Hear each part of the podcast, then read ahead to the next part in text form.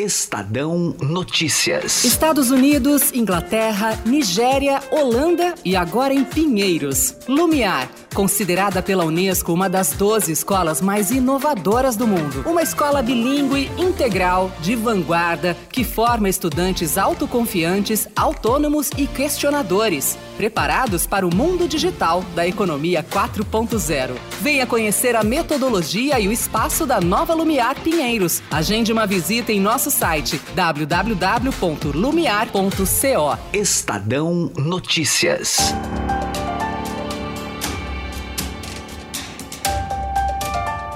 O primeiro encontro dos futuros membros da Executiva Nacional do Partido em Formação de Jair Bolsonaro, Aliança pelo Brasil, acontece hoje. O presidente já disse que pode conciliar o seu cargo no executivo com um comando do partido.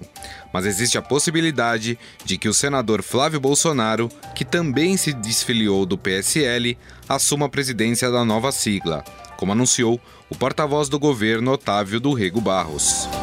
E ele destacou que, embora colocando-se à disposição, ele vê algumas dificuldades de, em sendo presidente, ou seja, líder do poder executivo, também levar adiante a direção desta nova legenda, mas não descartou esta possibilidade. A intenção já demonstrada pelo presidente e pela ala bolsonarista é que o Aliança pelo Brasil seja uma legenda mais à direita do que o PSL. Um manifesto divulgado pelos apoiadores do capitão e que pode fazer parte do estatuto mostra que a sigla terá um caráter nacionalista, preocupado com as pautas de costumes e centrada na figura do presidente.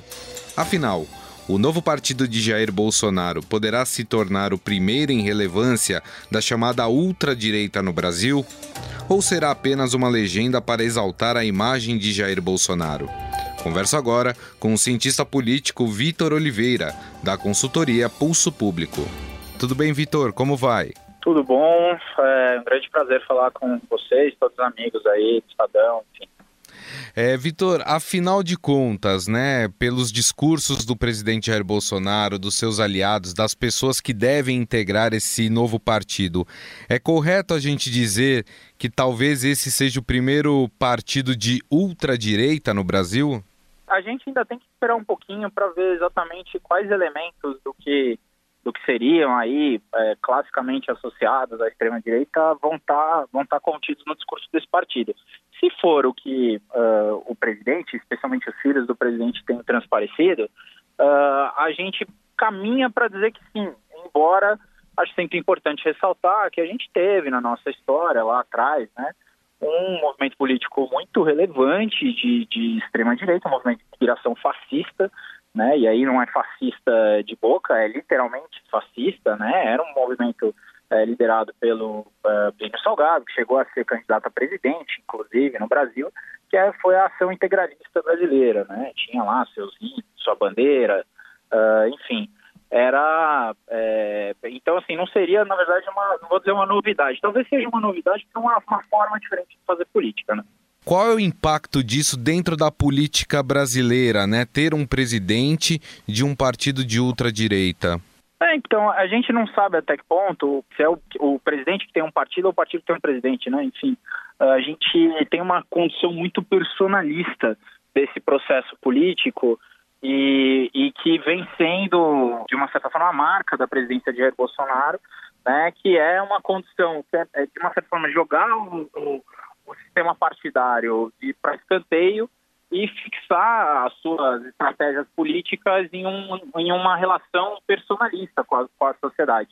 Então, assim, é, eu não sei até que ponto a criação do partido seja suficiente para ter uma mudança no curto prazo, pelo menos na política brasileira. Agora, se, uh, uh, a, a, exemplo de outros uh, movimentos personalistas ao redor do mundo, se depois se institucionalizaram, é, por exemplo, tem o peronismo na Argentina, né, tem outros movimentos que, que depois se institucionalizaram de alguma forma, é, e aí sim poderia ter um impacto de, lar de largo prazo. Né? Do contrário, eu vejo que é simplesmente um novo veículo institucional para a presidência da República, para o grupo que está no poder, é, continuar com as suas estratégias políticas, né? porque o PSL deixou de ser um veículo para isso. Agora, nós temos mais de 30 partidos no país, seria mais um partido criado no Brasil.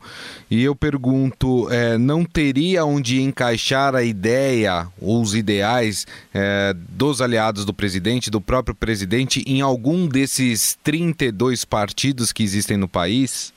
Olha, é, eu acredito que algumas das ideias não, porque a maior parte dos nossos partidos são de fato comprometidos com com regras mínimas democráticas. E acho que o discurso de vários dos filhos do presidente uhum. é, já denotam alguns elementos que avançaram para bem longe do, do, das regras é, mínimas da democracia, né? A, a, chama atenção aqui a mais recente alusão aí é, de Eduardo Bolsonaro ao AI-5, né? A defesa dele, né? De, de arbitrariedades que não cabem no, no sistema democrático. Então eu acho que de fato talvez a gente não tenha um veículo é, partidário uh, que seja uh, suficiente para abrigar algumas das ideias. Mas certamente, política você não faz. Se, é, é, eu gosto de falar, quando eu estou dando aula, enfim, é que é, o governo representativo, né, o que a gente chama de, de democracia, enfim, o governo representativo ele é uma máquina de, de gerar insatisfação, porque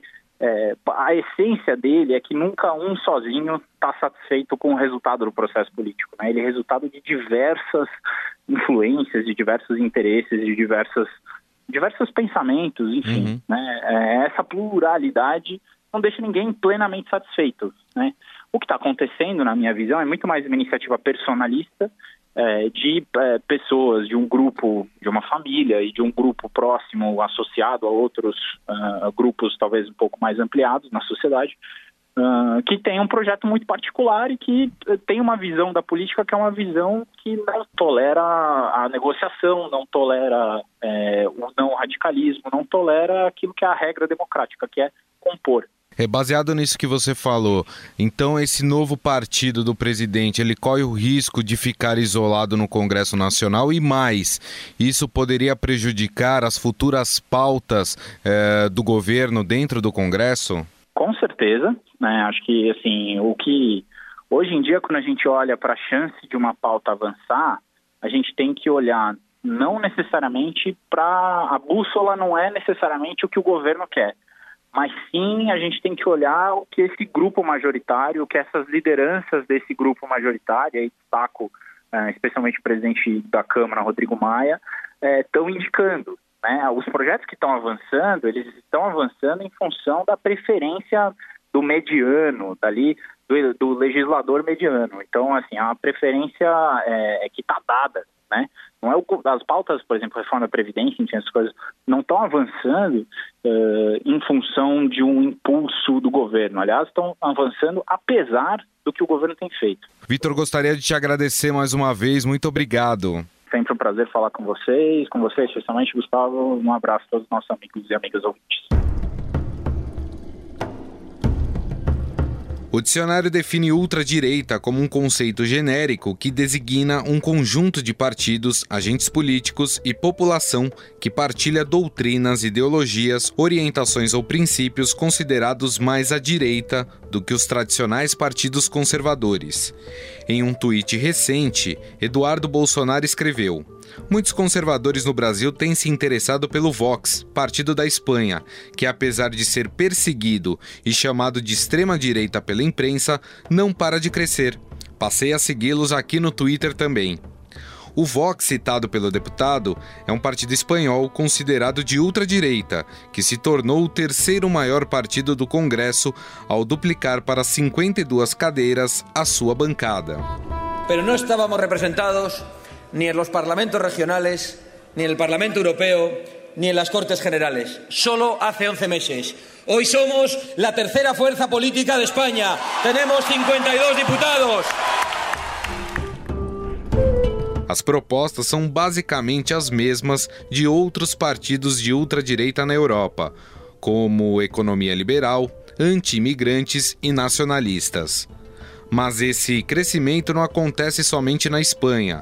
Nas eleições para o Parlamento Europeu, realizadas em maio deste ano, o grupo de extrema-direita Identidade e Democracia dobrou sua participação, passando de 36 para 73 representantes. Com isso, tornou-se o quinto maior grupo a integrar a instituição. A ultradireita também chegou no poder em 2010 na Hungria, em 2015 na Polônia, em 2017 na Áustria e em 2018 na Itália. Si comincia con oggi un percorso che ci accompagnerà per i prossimi mesi per un'Europa diversa, per un cambiamento della Commissione europea, delle politiche europee. Além disso, em 2017, partidos de ultradireita conseguiram disputar o segundo turno de uma eleição presidencial na França e também entrar pela primeira vez no parlamento alemão. Como agem esses partidos na Europa e o que explica esse crescimento? As suas propostas coincidem com as do futuro partido do presidente Jair Bolsonaro? Converso agora com Sidney Ferreira Leite, especialista em relações internacionais e pró-reitor do Centro Universitário Belas Artes de São Paulo. Professor, como vai? Tudo bem? Tudo bem, um grande prazer. A gente está falando sobre a criação de um partido de ultradireita aqui no Brasil, né? No caso, o partido do presidente Jair Bolsonaro, e que deve ter algumas características muito semelhantes aos partidos de ultradireita da Europa. Dá pra gente classificar é, quais são as diretrizes desses partidos e a forma como esses partidos eles atuam lá na Europa? De fato, assistimos nos últimos anos a, ascensão é, na Europa. Podemos estender um pouco mais adiante, mesmo nos Estados Unidos e na América, alguns países da Ásia, de uma onda conservadora que politicamente vai se organizar é, em partidos, partidos novos, ou partidos que já existiam, mas tinham, ah, digamos, uma ah, participação pequena né, na, na vida política, ah, mesmo no parlamento e muito menos no, no governo. Né? E, e essa onda conservadora na Europa, ela tem um pano de fundo muito claro, que é uma reação a, ao avanço do que costumamos chamar de globalização, né? que na Europa tem uma materialização que interfere no dia a dia, né, na vida do cidadão eh, europeu de um modo geral, que é a União Europeia, né, que criou um, um ambiente eh, de liberação uh, uh, econômica, liberação de trânsito, não é? Que se num primeiro momento uh, parecia quase que hegemônica e consensual, com o passar do tempo, e principalmente com dois eh, eh, fenômenos também que precisamos destacar. Primeiro, a recessão econômica. E segundo, o aumento da imigração, não é? com o agravamento eh, de questões sociais, de guerra civil uh, na África, no Oriente Médio, esses partidos eles ganharam um, um discurso, eles ganharam uma narrativa, né? E começaram a ter bom, bons desempenhos na, nas urnas, né? Uh, portanto, alterando quadros uh, partidários tradicionais. Eu gostaria de dar um exemplo, né? claro. que, é, que é a França. Né? Tradicionalmente, nós tínhamos uh, uma esquerda uma esquerda eh, moderada, ancorada no Partido Socialista, que inclusive eh, foi governo não é, em, em algumas eh, ocasiões, e o partidos de uma herança de De Gaulle, partidos de centro-direita, que, juntamente com o Partido Socialista, se revezavam no poder. Né? Com essas mudanças de cenário que eu uh, descrevi há pouco, nós temos a ascensão dessa ala, desse segmento que a gente pode chamar né, de uma, de uma ultradireita, né, de uma direita uh, mais radical, né, por intermédio especialmente da Frente uh, Nacional, que vai uh, propor medidas de rígidas de controle da entrada de imigrantes, o fechamento das fronteiras, vai, em algumas eh, situações, não é, eh, levantar a bandeira de enfrentamento uh, à União Europeia. Acho que aí nós temos uh, um, o nascedouro não é, deste paradigma que, de alguma forma, vai atravessar o Oceano Atlântico logo depois. Pelos discursos do próprio presidente Jair Bolsonaro e dos seus aliados, é, dá para a gente classificar que eles sim se identificam muito com essa ultradireita europeia? Penso que no caso brasileiro, a tua pergunta é bem interessante, não é? Porque quando essa onda chega na, na América do Sul, nós temos aí algumas particularidades né, que vão dar uma coloração é, específica ao crescimento eleitoral desses partidos de direita. Não é? São questões é, nacionais. Não é? No caso brasileiro, nós tínhamos, uh, durante muito tempo, uh, um partido de esquerda no poder. É? que uh, ao longo do tempo vai galvanizando uma oposição cada vez mais é, sistemática, né? E se materializa no impeachment da presidente Dilma. Né? E no, no caso do, uh, do fenômeno Bolsonaro, eu acho que tem algumas particularidades de identificação, por exemplo, com o fenômeno Donald Trump. Né? O que representou o Trump, que tem também, sem dúvida, aí nuances similares à europeia, um discurso contra a globalização, um discurso mais é, patriótico, não é? Mas eu acho que tem algumas especificidades, né? Por exemplo, uhum. um forte discurso contra a corrupção, não é? Para marcar um território de oposição a, a uma esquerda que ficou uh, muito tempo uh, no poder e acabou se envolvendo, não é? Em, em episódios, né? Que remetem a casos de uh, corrupção. E um, um, outro aspecto que nós não devemos negligenciar de especificidade é um discurso um tanto quanto religioso, que na Europa não é, fica no segundo plano e no caso uh, desse partido que está nascendo uh, agora é, no cenário político brasileiro e mesmo uh, durante a campanha eleitoral a questão da referência de Deus, de uma referência religiosa, não é, foi muito forte, foi muito ostensivo. E de fato este é um, um, um aspecto novo a se destacar na, na política brasileira. A gente tem um sistema aqui no Brasil de trinta e tantos partidos, né? Uh, mas eu queria fazer essa comparação com um sistema como o americano, do bipartidarismo, né? Onde uhum. você tem democratas e republicanos, e que dentro de cada espectro você tem ali, por exemplo, nos republicanos, os de centro-direita, os de direita e até os da ultradireita. No esquema americano, é mais fácil controlar a ascensão dos extremos, e aí digo tanto de esquerda como de direita? historicamente sempre foi assim, não é? As diferenças doutrinárias elas se resolvem no interior dos partidos e, em geral, os partidos lançam uh, candidatos, não é? Que passaram por esse filtro e são quase que praticamente ali o ponto de equilíbrio dessas várias tendências, né? Para ser didático, uma área cinzenta, né? Uhum. Que representa o todo uh, do partido. Isso se rompe com Trump, né? O Trump é um outsider, né? ele vem de fora uh, do, do, do, do, partido uh, republicano né? e traz um discurso mais é, extremado. Né? Mas uma vez governando, ele precisou bastante do apoio do, do Partido Republicano.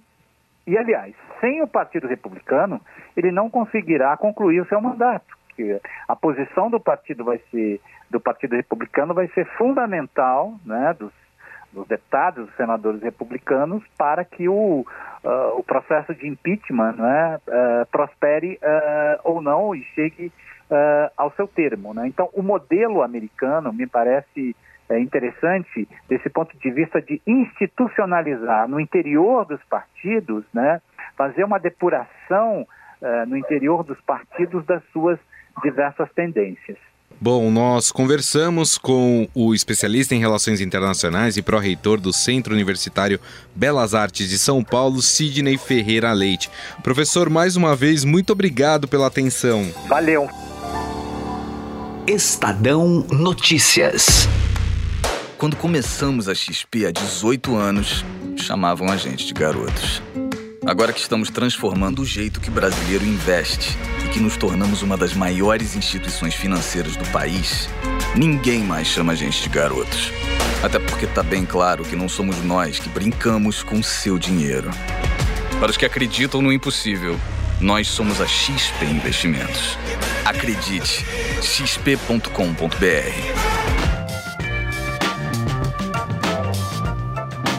O Estadão Notícias desta quinta-feira vai ficando por aqui. Contou com a apresentação e produção minha, Gustavo Lopes, produção de Leandro Cacossi e montagem de Nelson Volter. O diretor de jornalismo do Grupo Estado é João Fábio Caminoto.